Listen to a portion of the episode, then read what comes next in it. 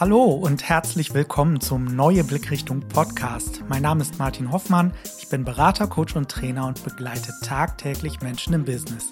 In diesem Podcast berichte ich über Erfahrungen und Quintessenzen meiner Arbeit, die ich gerne mit euch teile.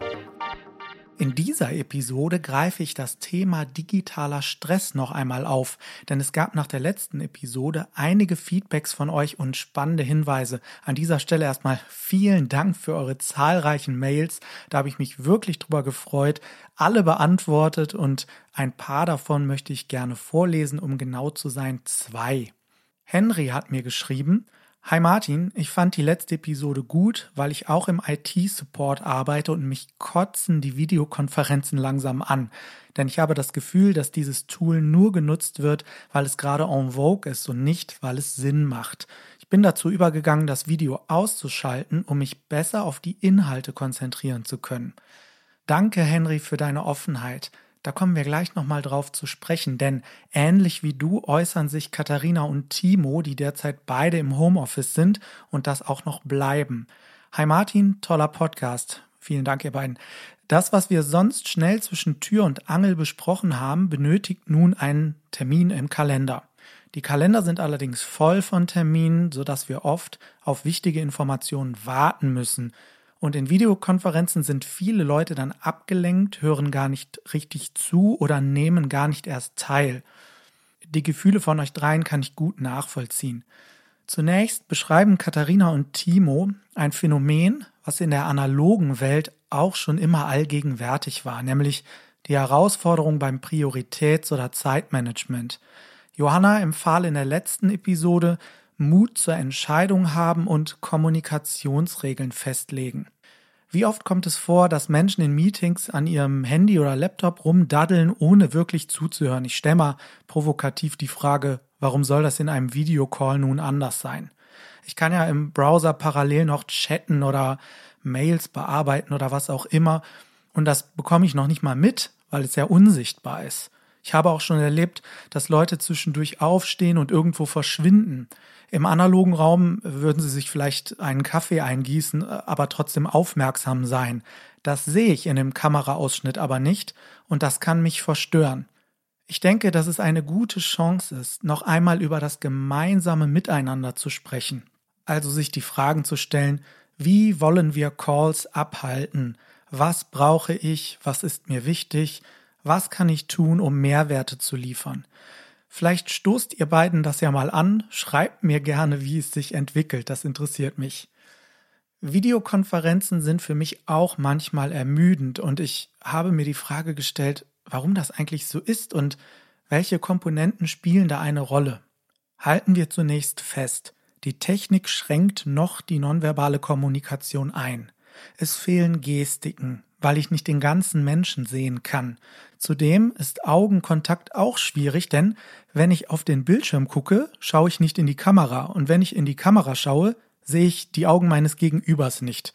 Wir können uns nicht die Hand geben und viele Emotionen bleiben verborgen.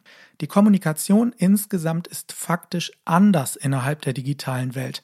Das muss aber kein Nachteil sein, denn ich bin auf eine interessante Studie von dem Psychologen Michael Krauss gestoßen. Er ist Professor an der Yale University School of Management und er hat untersucht, wie Menschen die Emotionen ihres Gegenübers am besten wahrnehmen können. Den Link zur Studie habe ich in die Show Notes gepackt. Was hat er gemacht?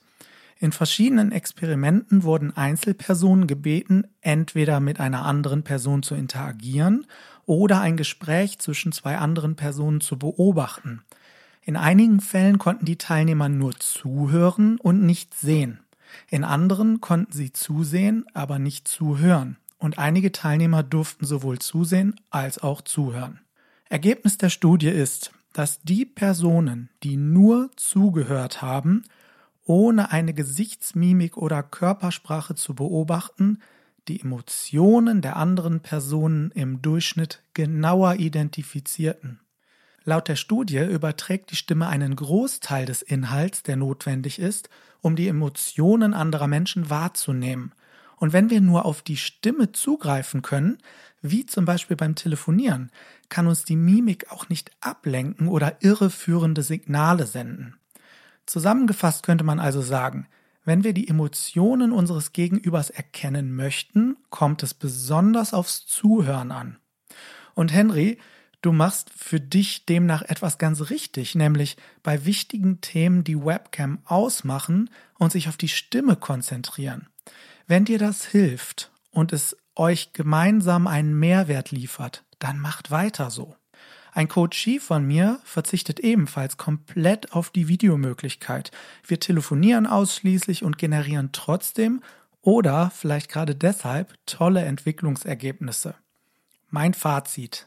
Erstens, immer wieder Prioritäten setzen und gemeinsam definieren, wie Kommunikation im digitalen Raum ablaufen soll. Zweitens, Videos übertragen nonverbale Signale nur eingeschränkt, aber drittens, die Konzentration auf die Stimme kann hilfreich sein, den anderen besser zu verstehen. Wir lernen alle momentan viele neue Dinge dazu, und das muss ich erstmal festigen dürfen, und ich darf herausfinden, was gut für mich und andere ist und welche Techniken den größten Mehrwert liefern. Ich wünsche euch viel Spaß beim Experimentieren und Lernen. Das war's mit dieser Episode. Ich freue mich natürlich über Feedback. Schreibt mir gerne an podcast.neue-blickrichtung.de oder übers Kontaktformular auf meiner Homepage neue-blickrichtung.de. Besucht mich auch gerne bei LinkedIn oder Xing, dann können wir uns vernetzen. Bis bald, der Martin.